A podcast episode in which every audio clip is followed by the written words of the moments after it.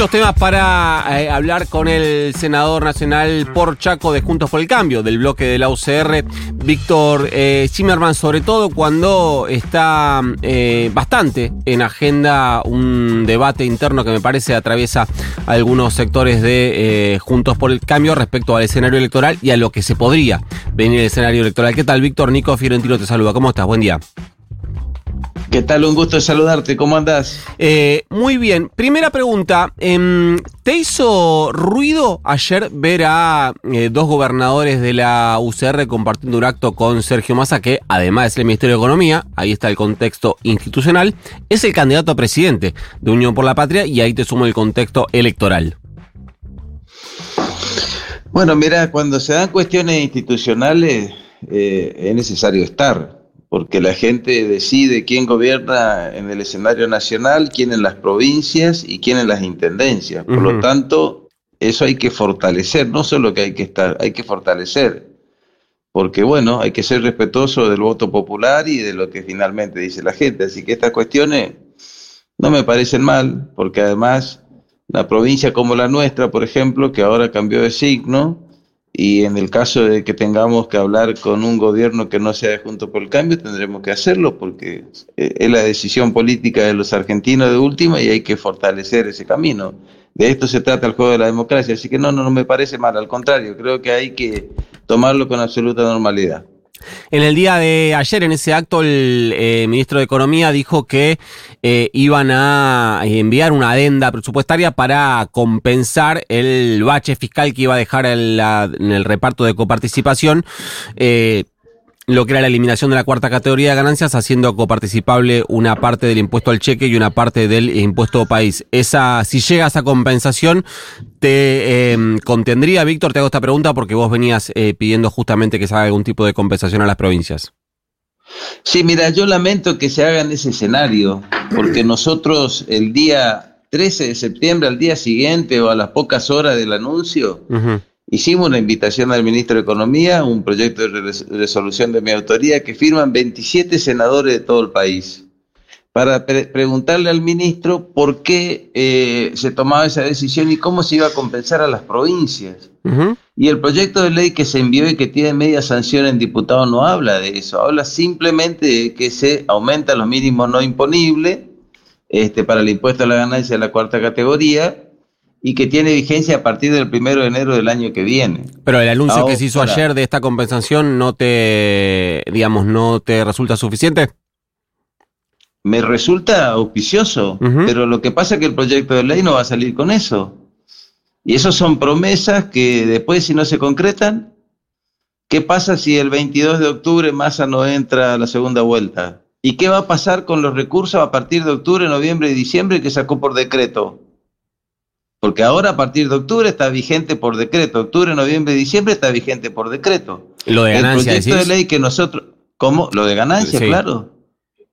Lo de ganancia, lo de ganancia de cuarta categoría. El proyecto que estamos discutiendo en el Senado, ahora por media sanción de diputados, tiene vigencia a partir de enero del año que viene. Y en ninguno de los dos casos se dice exactamente cómo se va a compensar. ¿Y sabe cuál es el problema? El costo fiscal. ¿Sabe cuánto pierde mi provincia? Este, el año que viene, porque el cálculo del costo fiscal que hace la Oficina de Presupuestos del Congreso hace sobre los proyectos que se están tratando en el Congreso. O sea, lo del año que viene, nosotros perdemos el Chaco 81 mil millones de pesos en concepto de coparticipación. ¿Y sabe por qué me preocupa? Porque la media salarial de Chaco, por ejemplo, un docente con 33 horas cátedra del Colegio Nacional de acá de Resistencia, un hombre que está a, punto de jubilarse, me mostró su recibo, gana 370 mil pesos. El sueldo promedio, el sueldo promedio de los empleados municipales de acá de Resistencia, que es el municipio que mejor sueldos paga en la provincia, 385 mil 368. ¿Y sabe eh, a cuál se exime? Se exime el impuesto a los que van a ganar hasta un millón setenta mil pesos. ¿Qué quiere decir? Yo ideológicamente estoy a favor de que el salario no pague ganancia. Ahora, esta medida claramente no es para las provincias del norte. Entonces, con esto se está, pareciera que hay una decisión política de, beneficiar a los sectores más ricos. Y entonces, bueno, no van a estar beneficiados la gran mayoría de los chaqueños. porque no tienen sueldo de esta característica. Los sueldos medios nuestros están muy por debajo. Ahora, nos va a faltar 81 mil millones de partida el año que viene a las arcas provinciales que tiene que ver con los comedores, que tiene que ver con el equipamiento de la policía, que tiene que ver con los, los, gastos de eh, funcionamiento que necesitan las, te, tengo un segundo ahí. en el futuro. Yo entiendo la, la, preocupación que uno puede tener respecto a los recursos que reciben las provincias cuando hay eh, quita de impuestos. Ahora, em, vos pertenecés a una fuerza que impulsa como candidata a presidenta a una dirigente que eh, tiene como base central de su propuesta la quita de impuestos. ¿No te preocupa que esa quita de impuestos que, que propone Patricia Burrich también impacte en las cuentas de tu provincia? Sí me preocupa si es que no hay una compensación necesaria para hacerlo, pero si hacemos una baja de impuestos hacia adelante, tiene que compensarla. Ese es el problema. Yo no estoy en contra de la baja de impuestos, yo estoy a favor de la baja de impuestos. Y estoy a favor de la medida siempre y cuando nos compensen, porque esta medida no beneficia a los chaqueños en su, en su gran mayoría. Y además te voy a decir otra cosa. ¿Sabes por qué también estoy preocupado que planteé el otro día? En buenos términos, esto tiene que ser el debate en el, y ponerlo en el centro de la escena. Se lo planteé el otro día al senador Mayán. Porque en el año 2019 hubo una medida parecida de un decreto del expresidente de la gestión anterior, este, que cambiaba la base de cálculo de un impuesto. Y 15 provincias fueron a la justicia y lo paralizaron, entre los cuales está Formosa, entre los cuales está La Rioja, que es el presidente de la Comisión de Presupuesto y no, no, yo del Senado. La, cuestión jurídica la, entiendo. Lo, que me, lo, que, mm, lo que a mí me hace ruido, y quiero ser honesto con esto, es que em, eh, por lo que yo veo hay una posición cuando la baja de impuestos la propone eh, este gobierno, que está conducido por una fuerza política, pero que la propia candidata de Juntos por el Cambio propone una baja de impuestos masiva y no hay planteos respecto a lo que va a pasar con la participación te vuelvo a reiterar, yo estoy a favor de la baja de impuestos. Lo que yo estoy solicitando en defensa de las arcas provinciales para poder seguir funcionando, esto significa, esta baja de impuestos significa casi tres masas salariales de los empleados públicos de mi provincia. Entonces, yo lo que quiero es decir, bueno, va a haber una baja de impuestos, ningún problema, discutámoslo, yo estoy a favor. Ahora, ¿cómo se compensa? Porque ahora el ministro salió a decir, ante el reclamo seguramente de los propios, que nuestro planteo es acertado. Y entonces dice, lo voy a compensar. Bueno, el problema es que tendría que haber venido en el mismo proyecto de ley. yo te, ¿qué, seguridad, ¿Qué seguridad tenemos que votemos eso y después finalmente este, el ministro no entre a segunda vuelta y quede esto, esta ley vigente a partir del año que viene y quién nos compensa. te subrayo esto, Víctor, porque eh, entiendo que siempre es, y esto eh, es, natural, em, siempre es más eh, fácil o más práctico hablar de la fuerza política opositora. Por eso te hago tanto hincapié, porque eh, en la, propuesta de Patricia Bullrich no hay propuesta de compensación a las provincias, no está, y no veo críticas de los, de los eh, senadores que defienden los intereses de su provincia diciendo, che, vos bueno, estás proponiendo bajar... Debieran, debieran exigirle a la candidata a presidente de Junto cómo va a compensar. Eh, Yo lo voy a plantear, lo voy a plantear ahora y lo voy a plantear hacia adelante, porque eso es financia mi provincia. Porque sabe que, ¿sabe quiénes son los que tienen instrumentos para emisión monetaria y para generar financiamiento mucho más rápido, a pesar de que la emisión genera inflación? Solo el gobierno federal. Las provincias no tienen ese instrumento de generar recursos. Entonces, podríamos, por ejemplo, rediscutir este, un programa integral, porque para, para que de alguna manera haya una baja de impuestos que significa disminución de recursos, vos tenés que achicar algún gasto, porque si no te, hay algo que te queda sin pagar.